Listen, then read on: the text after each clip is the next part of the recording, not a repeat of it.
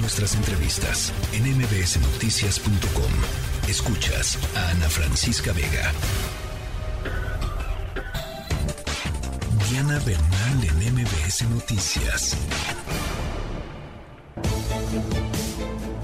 5 de la tarde con 46 minutos. El SAT presentó su plan maestro de fiscalización y recaudación para este 2023. La idea, por supuesto, es tratar de recaudar más. Eh, y, sobre todo este, revisar más eficientemente a los eh, contribuyentes que ya nos, nos tienen allá cautivos eh, en el SAT. Mi querida Diana Bernal, ¿cómo estás?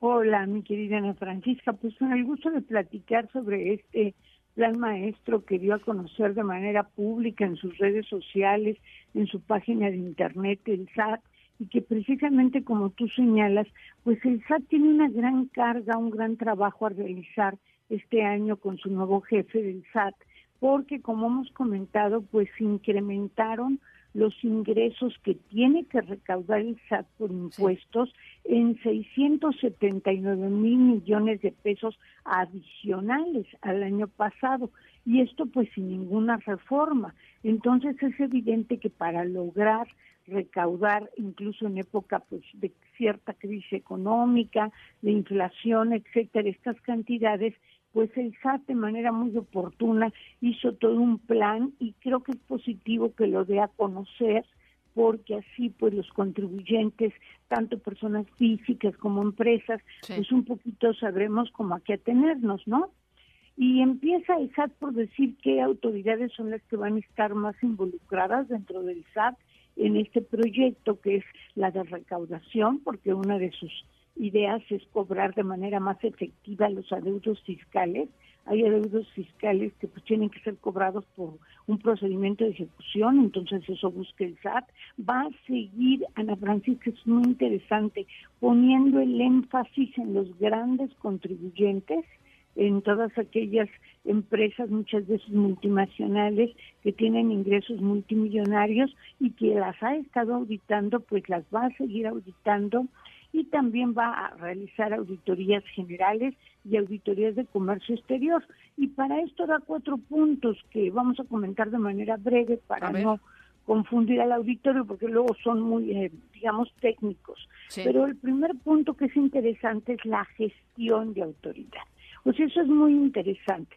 Antes de que el SAT decida iniciar una facultad para auditar a un contribuyente, para revisarlo en su negocio, en su domicilio fiscal, a donde va a estar poniendo el énfasis y así lo dice, es a un acompañamiento minucioso de los contribuyentes para que cumplan voluntariamente y cumplan además en una forma correcta y oportuna. Eso quiere decir pues que se van a incrementar todo lo que es pues avisos a tu buzón tributario de que no presentaste una declaración o también te van a decir, oye, ¿por qué este, no acumulaste este ingreso? Por decir algo, una persona recibió 20 mil pesos, 30 mil pesos en su cuenta, y le pueden decir, oye, ¿por qué no acumulaste ese ingreso? O bien, como lo vemos en esta película que está nominada para el Oscar y que habla precisamente de lo que es un auditor fiscal, un karaoke, ¿no? Ahí hay una empresa de lavado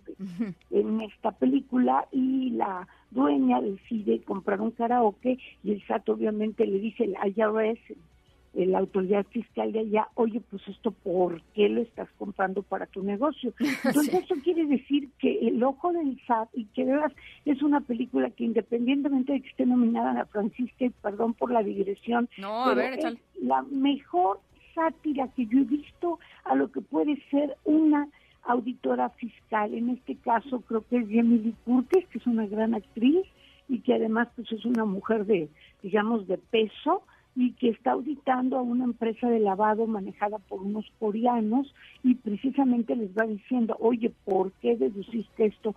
¿Por qué deduciste el otro? Y pues de allí ya caes en el, pues no sé yo cómo llamarlo, en el multiverso.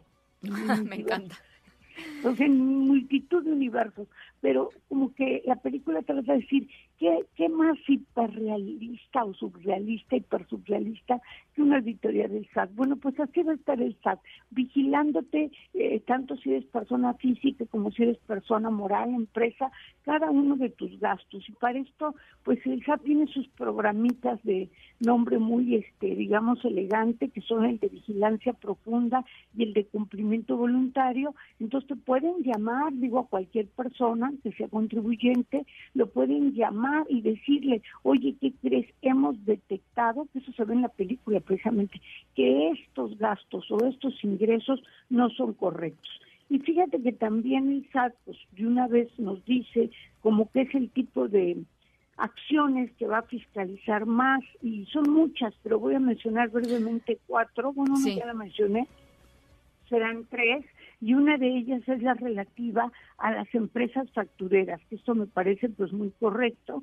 También va a, incrementar los operativos en aduanas y en carreteras al combate al contrabando y lo que ya platicaremos, la publicación de la tasa efectiva de utilidad. O sea, si por ejemplo te dedicas a la industria cerera, ¿cuánto debes tener de utilidad por cada 100 pesos, mil pesos que ganes? Y va a revisar sobre todo en la Francisca a 16 sectores, dentro de los cuales, pues para no alargarme demasiado, pero menciono cuatro interesantes. Va a revisar al sector alimenticio, al sector energético, a telecomunicaciones y a todo lo que es entretenimiento, turismo y hotelería. Entonces, pues podríamos decir pues que el SAT nos agarre convejados. Oye, no, pero a ver, dime una cosa, Diana. Eso siempre, o sea, eso siempre. Pero dime una cosa, eh, ¿esto es distinto a lo que habían hecho, em, digamos, en años pasados?